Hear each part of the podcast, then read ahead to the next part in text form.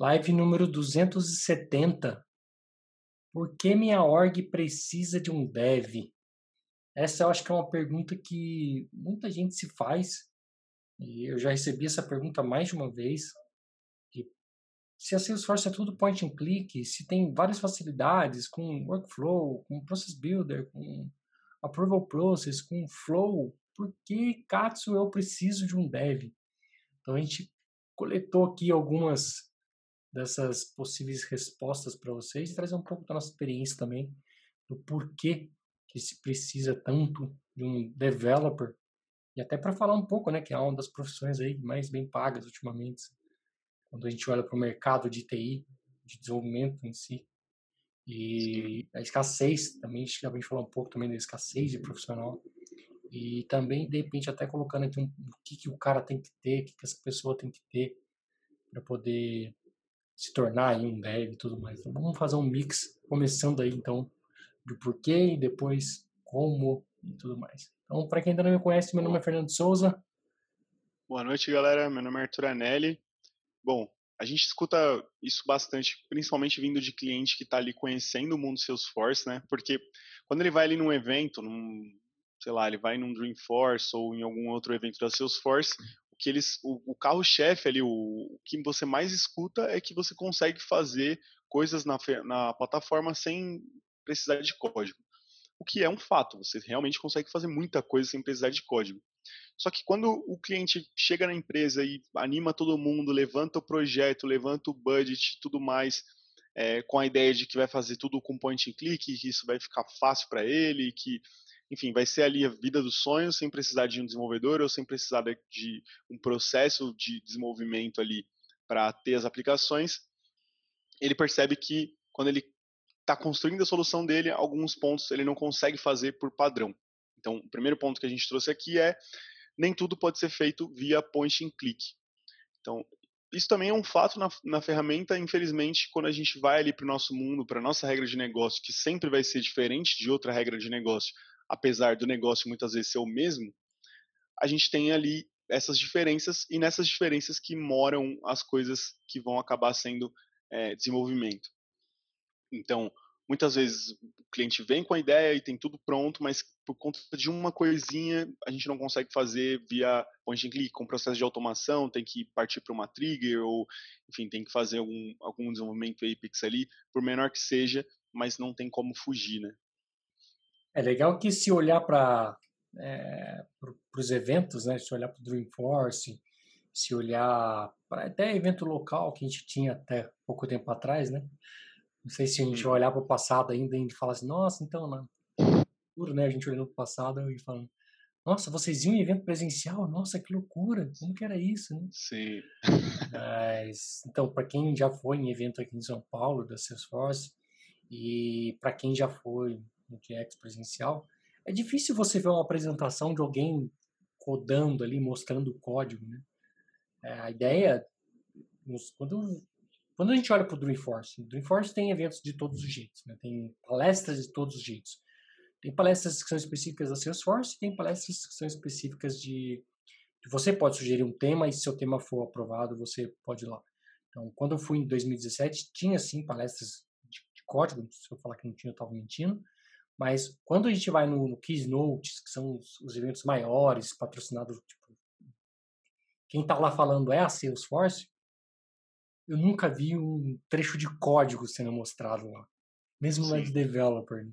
Então, assim, a ideia deles é sempre mostrar a facilidade de se codificar dentro da plataforma, evitando o código. E isso é algo que o Arthur, a gente meio que prega e tenta ao máximo fazer. Eu acho que isso uhum. é uma uhum. boa prática, você evitar ao máximo o uso de código. Vai depender da quantidade de dados que você tem que processar, vai depender de N fatores. Tá? Então não adianta você só acreditar que point and click vai salvar. É uma plataforma muito customizada? Sim, é uma plataforma que permite customizar muito. Né? E por isso, até eu acho que essa é a grande razão dela ser a plataforma que ela é hoje. Justamente pelo fato de ela permitir customizar tudo, qualquer regra de negócio. Então ela não é feita para um, um nicho específico. Você pode adequar ela a qualquer nicho.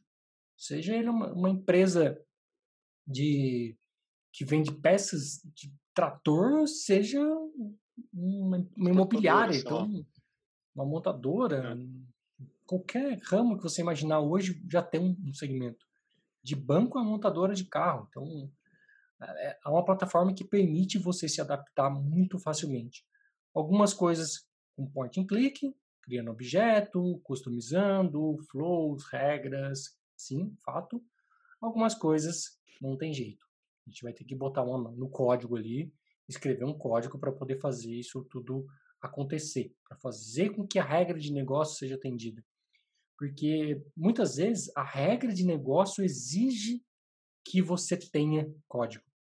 Não é que a plataforma só permite você fazer isso via código. Não, ela permite você fazer via point clicks.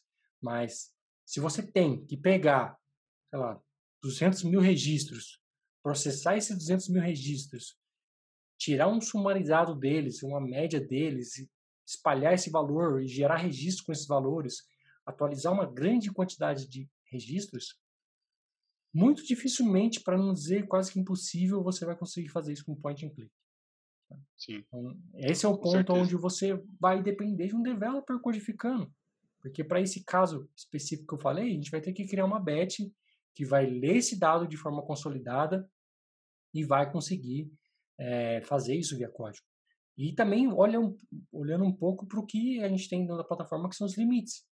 Então, imagina você tratando isso num point and click. Né? Você já tem um, um, consumo de CPU um pouco mais elevado ali, você já tem um tempo de CPU também, é, de memória, desculpa, também consumindo mais. E aí você quer fazer um processamento com uma carga de dados muito alta como essa, você não vai conseguir. Você vai estourar em limites. Né? E aí não é que a plataforma não presta, não é que a plataforma não serve para você. É que você está tentando fazer do jeito errado. Ela permite você fazer, processar 50 mil registros. Permite você fazer isso. Só que de forma certa. A forma certa para isso é codificando.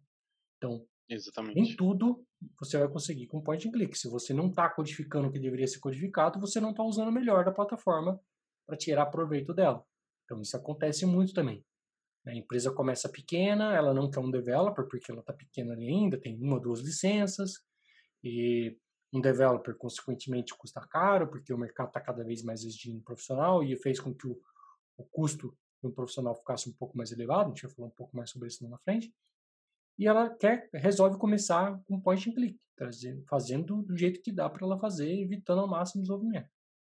Sim. De certa é, forma, isso pode ser um tiro no pé, porque às vezes o que um developer faria, sei lá, né, uma bet simples para resolver um problema, você acaba gerando um, um, baita dor de cabeça, um baita um marapuca para poder chegar no mesmo resultado.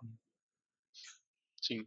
É um exemplo até real que eu, que eu posso trazer é pensando em uma empresa pequena, então a empresa começou pequena ali, nesse exemplo de uma, duas licenças, e aí é, ela gostou da ferramenta, começou a é, gerar formulários web to lead, tudo bem até então, foi fazendo ali o site tudo mais. Teve uma hora que tinha um volume entrando de lead muito grande. E aí precisou de uma inteligência ali dentro que fizesse ali a automação e qualificasse esses leads. Show, dá para fazer isso com point and click. Depois disso, ela precisou que essa mandasse e-mail, essa mesma inteligência mandasse um e-mail. Beleza, dá para fazer com point and click. Mas aí continuou aumentando, aumentando e precisou que fosse feito um site é, eh, para a segunda etapa do, do, processo, porque a primeira etapa do processo que foi feita em Point Click teve muito sucesso, só que a empresa continua evoluindo. E aí, nessa segunda etapa, foi necessário o desenvolvimento. E aí que ferrou tudo, né? porque quando, quando eu entrei no projeto, eu peguei essa parte da, da segunda etapa. E o que tinha antes era uma bagunça, uma tentativa de fazer ali uma página, uma coisa que parecia uma página, enfim. É, era mais ou menos isso. Então não tinha como fugir mais de não ter um developer e teve que caminhar para a parte de desenvolvimento porque o negócio foi evoluindo. E aí é aquele famoso problema bom até, né? Um outro exemplo que a gente trouxe aqui também, é, um caso que a gente trouxe também é quando você precisa fazer chamadas externas. Então, quando você precisa ou expor um dado ou consumir alguma coisa que está externa ali, via REST API ou algum outro tipo de integração.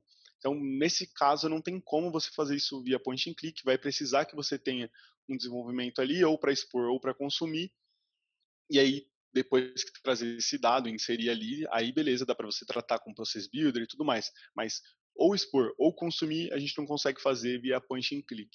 É, expor nem tanto, né? Expor meio que até a gente consegue fazer, não com point and click, é porque a plataforma já permite expor qualquer dado sem, sem que a gente precise de uma REST. Mas se você tem um processamento, né, de novo, ou se você quer que o seu dado seja exposto de uma forma mais, vamos dizer, amigável, mais bonitinha, sem underline, underline C da vida, vai ter que partir do desenvolvimento ali. Sim, não vai ter como fugir. E, e outro caso? Consumir, consumir também é o principal, né? Acho que, acho que um dos principais fatores, né? Ah, coisa básica que praticamente todo, todo, toda org precisa. Consulta de CEP. Não tem como você fazer isso com point and click. Consulta de CNPJ. Não tem como você fazer isso com point and click. A gente fez isso nas semanas do vendedor Salesforce, né? A gente fez um, um, um Lightning Component que você pegava o CPF da conta e fazia a consulta do CNPJ. Então são coisas que vai requerer um dev. Não adianta, porque a plataforma vai precisar de um dev. Eu não conheço nenhuma org hoje que, olhando para ela assim, ela não use um dev, ou não tem alguma coisa lá dentro que precisava de fato de um dev e não tem. A maioria das vezes é, se você tem integração com o sistema legado, não vai ter jeito. Você vai precisar de um dev ali. Então, são é. coisas que acabam levando a plataforma a crescer precisando de um developer. E até um tempo atrás, então, alguns dias atrás, a gente fez também falando de por que, que a sua plataforma precisa de um arquiteto, né? por que, que o seu projeto precisa de um arquiteto. É, é um pouco na mesma pegada, né? Não tem como uhum. você crescer de uma forma consolidada sem ter esses papéis, sem ter esses pilares na sua org. Para uma org pequena, ok. Mas conforme a org vai crescendo e ganhando vida, se já é um projeto que você sabe que é grande, começar sem um developer, começar sem, sem um arquiteto é um tiro no pé. É pedir para daqui, sei lá, um, dois anos você ter que jogar essa org fora e começar de novo. Um cenário Sim. que a gente já viu acontecer várias vezes, não uma, várias vezes. Bom, outra coisa também que é, acaba você tendo que depender de um developer quando você tem algum serviço que tem que ser agendado. Sei lá, eu tenho um fechamento que roda todo último dia do mês. Eu tenho um, é, um processamento, uma integração que eu tenho que rodar todo dia meia-noite. Então, tem, tem certos processos que você tem que rodar em horas específicas. Então, via point and click, você consegue gerenciar esses serviços que estão rodando e parar eles, mas você não consegue agendar e você não consegue escrever o que vai rodar. Né? Você vai depender uhum. ali. Aí você pode falar, ah, mas com o Process Builder eu consigo programar para rodar depois de X horas. Tudo bem. Mas como é que você vai fazer? Você vai ficar eternamente colocando depois de X horas você roda e vai entrar num loop infinito Sim. ali? Então, não é a forma mais é. eficiente. Às vezes existem workarounds para você fazer isso, existem. Mas não é a forma mais eficiente. Né, quando você esquedula um job para ele rodar todo dia, meia-noite, pode não ser que ele comece meia-noite em ponto, porque sua org precisa ter de recurso para poder começar meia-noite em ponto. Mas todo dia ele vai rodar meia-noite. Se não meia-noite um, meia-noite um e trinta ali, ele vai rodar. Entendeu? Assim que a sua org tiver recurso disponível, ele vai rodar. Agora, se for um process builder de alguma maluquice na sua, na sua regra que fez com que ele não rodasse, acabou. Aí não tem o que fazer. Exatamente. Então, não é. Existem workarounds, mas não é a melhor forma. A melhor forma é usando um, um schedule, agendando o processo para ele rodar. Sim. É, eu acho que é, agora, nesse momento, depois a gente teve um, tá, tá, ainda, acho que mesmo na pandemia, tem um boom ainda de profissionais ainda faltando no, no mercado, então a gente vê diversas vezes as pessoas procurando por developer, e aí o que a gente vê também é que por, pela dificuldade de achar um, um desenvolvedor é, Salesforce, as empresas muitas vezes optam por, não, vamos fazer tudo padrão, e essa é uma frase que a gente escuta bastante, né, quando está conversando com o um cliente, é, não, quero fazer o mais padrão possível, quero fazer o mais padrão possível, E aí fica nisso até que ele começa a falar o desejo dele, o que ele queria mesmo. E, claro, a gente sempre, como o Fernando falou, o recomendado é que a gente sempre faça pelo padrão, sempre utilizando o que a ferramenta tem de melhor ali, mas tem uma hora que não tem como.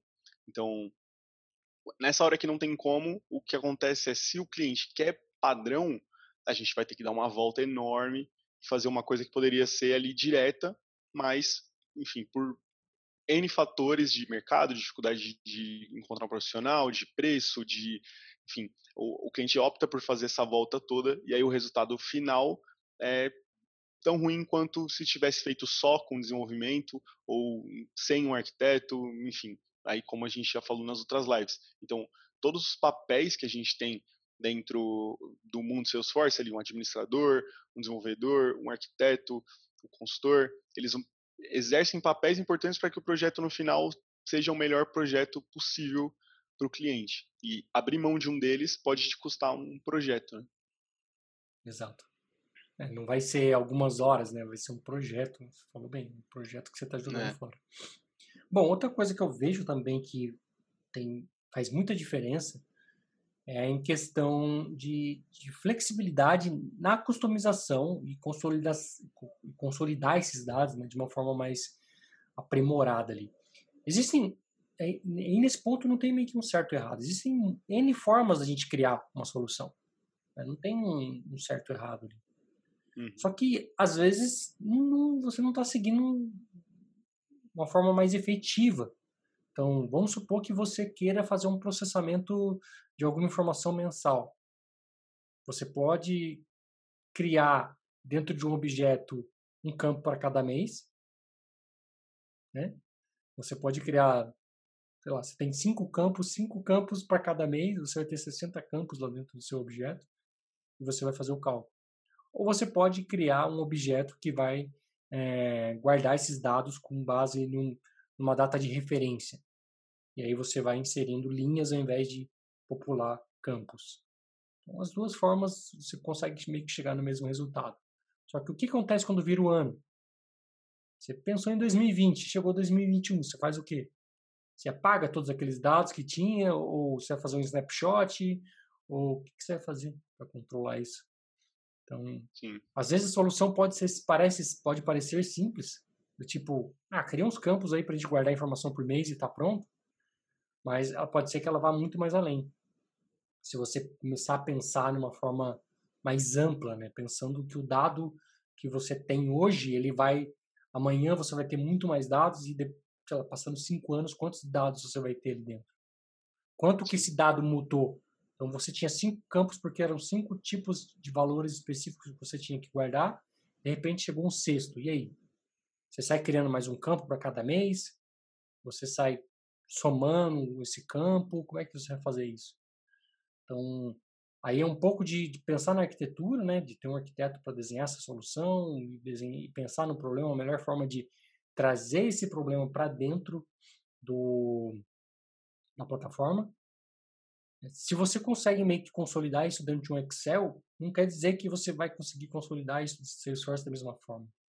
Porque embora a gente faça analogia muitas vezes entre né, as linhas serem exatamente as nossas linhas de dados, as nossas colunas serem os nossos campos dentro de um, de um registro e as, as tabelas ali embaixo serem os nossos objetos, quando você vai levar isso para o mundo Salesforce, você tem que pensar em relacionamento, você tem que pensar em se você vai sumarizar quem que é pai de quem, né? você não consegue sumarizar se não for um master detail. Então tem uma série de fatores que a gente tem que levar em consideração que o Excel vai aceitar. O Excel é muito mais flexível do que a plataforma, né? Embora tudo que você praticamente consegue fazer hoje no Excel você conseguir fazer na plataforma de uma forma até mais eficiente, mas o Excel você consegue numa coluna só, num campo só, fazer um, um canhão ali. Né? Um monte, é. Sim. Aí vai fazer falta exatamente o, o longo prazo, né? Pensar no longo prazo e isso vai custar, com certeza, para criar isso vai demorar e depois para descriar isso, digamos assim, vai demorar mais ainda. Exato. Ontem eu e o Arthur tava vendo, um, um, a gente estava assistindo um vídeo sobre IGPT-3, que na verdade é uma inteligência artificial que está começando a gerar códigos. É, ela está fazendo isso com uma precisão altíssima, altíssima e com pouco treinamento, e tem evoluído muito rápido, sim, muito rápido mesmo. Só que eu acho que ela ainda está longe de ser a solução que vai matar os developers. Né? É, eu acho que ela, ela, ela, tem aplicações que vai servir, vai ajudar bastante a regra de negócio, vai ajudar bastante o PO, o Business Analyst a tangibilizar o que ele quer.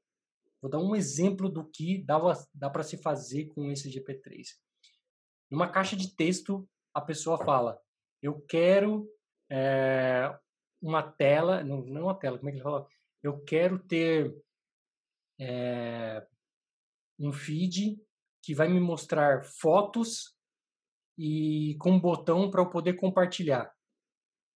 Imagina um texto parecido com isso e ele cuspiu uma tela parecida com o Instagram um feed. O cara podia rolar assim, ó, em tempo real. Sim. Então, imagine que você vai dar um certo input um, de, de comandos para o seu, Isto é.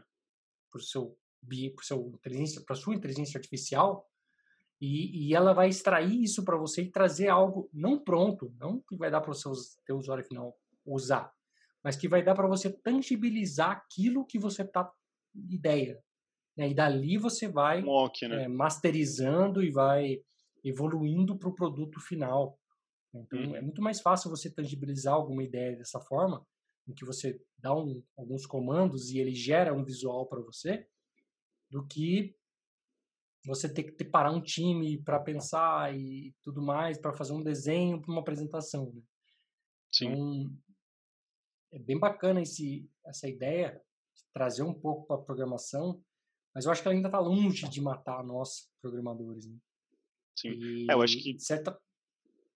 Falando, falando um pouco dela, eu acho que ela vem, assim, ela ajuda tanto a pessoa que não tem muito conhecimento de desenvolvimento, porque ela consegue agora é, expressar o que ela quer e transformar isso em código sem precisar de um time, e ela também ajuda os desenvolvedores, porque do lado dos desenvolvedores existe também uma dificuldade digamos assim, muitas vezes de conversar com o cliente e conseguir passar ali o que ele quer. E é exatamente esse ponto que a gente falou também na, na live de arquiteto, porque um dos papéis do arquiteto é que ele consegue conversar tanto com o cliente, ver o lado do cliente e ele consegue ver o lado do desenvolvedor e colocar esses dois mundos para se conversar ali. Então, eu acho que ajuda os dois, os dois lados, não que mata os desenvolvedores, pelo menos ainda acho que ainda tem um tempo aí, para alguma coisa substituir, mas pelo contrário, acho que ajuda a melhorar, né? Sem dúvida. Quem assistiu o Dreamforce do ano passado, é, é, fazendo uma analogia, era mais ou menos o Einstein Voice, né? Onde você uhum. dava uma, um comando de voz para ele, eu quero saber como é que tá as minhas contas com mais é, faturamento esse mês. E ele gerava para você um, uma informação com base no que você disse. O que o GP3 faz é mais ou menos isso. Dado um input de dados, ele vai tentar tangibilizar alguma coisa e trazer para você. Só que o, quando a gente fala de Einstein, ele está olhando para a nossa base, né? O GP3 não, ele olha para o universo, para o mundo, para a nuvem e traz uhum. dados que você não, não, consegue nem saber a origem dele, propriamente dito. Sim. Bom, e o que, que isso que, que isso tem a ver com, com o que você está falando? O que, que isso tem a ver? Porque minha org precisa de um dev? Bom, é que mesmo com esse tipo de tecnologia, mesmo com point and click, que vai evoluir cada vez mais, a gente viu nesse, nessa última release o Dynamic Forms, que permite você criar formulários muito mais customizáveis, muito mais flexíveis do que a gente tinha até então dentro do Salesforce com opções de mostrar e ocultar campos, fazer campos ficarem obrigatórios se o campo X for preenchido. Então, tudo isso já está ali disponível, mas ainda não atende a todas as regras de negócio que podem vir a existir e existem, né, que são as mais uhum. variadas possíveis. Para isso, a gente vai depender de um developer criar um componente. Por mais que o developer pense, nossa, esse componente pode ser reutilizado, eu vou compartilhar na nuvem com alguém vai existir alguém que quer um componente específico para o cenário dele, para o caso de uso dele. Então sempre vai existir algo diferente, né? Não tem não tem uma bala de prata que vai servir para tudo no universo. Então, é, assim como a Salesforce, a plataforma Salesforce, olhando para o core do Salesforce, não atende tudo. Para isso aí a gente tem agora vindo aí o Salesforce Functions, que vai permitir a gente rodar códigos de maneiras muito mais eficientes dentro da plataforma. Para isso a gente tem o Heroku, para isso a gente tem o MuleSoft, para isso a gente tem o Marketing Cloud. Por quê? Porque a plataforma em si não resolve tudo. Então, uhum. por mais que o point and click lhe dê um grande poder, por mais que componentes customizados lhe dê um grande poder, você ainda vai depender de um developer para customizar e deixar aquilo com a cara que você quer, com a cor que você quer, do jeito que você quer. Então, cada vez mais tem ficado muito mais sim fácil criar algo customizado com uma aparência é, amigável para todo mundo, né? Acho que isso user friendly ali, acho que é algo que pesa muito numa decisão final e acho que isso também a plataforma tem um peso porque ela tem um user friendly muito bem pensado, muito muito organizado de certa forma, né? Uhum. Então isso permite a gente partir de repente para uma solução customizada, é, standard padrão ali como a gente fala, e depois ir customizando e sempre respeitando também, né? Acho que é o principal. Se você cria um componente customizado hoje para a plataforma, respeitando o Light Design System, a, é para o usuário final, é transparente que ele está usando um componente customizado. Pode ser que ele nem saiba que aquele componente é customizado, porque ele está com o look and feel da Salesforce. Né? Agora, se você criou um componente customizado e me foi lá e meteu um bootstrap, porque seu time estava acostumado a mexer com bootstrap, cara, o que, que você está fazendo na plataforma? Né? Então, existem N maneiras de fazer alguma coisa. Então, o ideal aí é você tentar seguir sempre o mais standard possível. E developer tá aí para poder criar o que o business precisa, né? Então, olhando um pouco para a carreira de developer, né? por que que por que que é uma profissão hoje tanta demanda, então tão alta? Não, não tem um dia que eu não recebo uma uma proposta nova no LinkedIn. É, justamente porque a plataforma precisa de customização para atingir todas as regras de negócio possíveis. A gente tem carência de profissional Brasil, América e mundo. Não é algo que não, o Brasil está para trás, então por isso a gente tem a, essa alta demanda. Não, muito pelo contrário.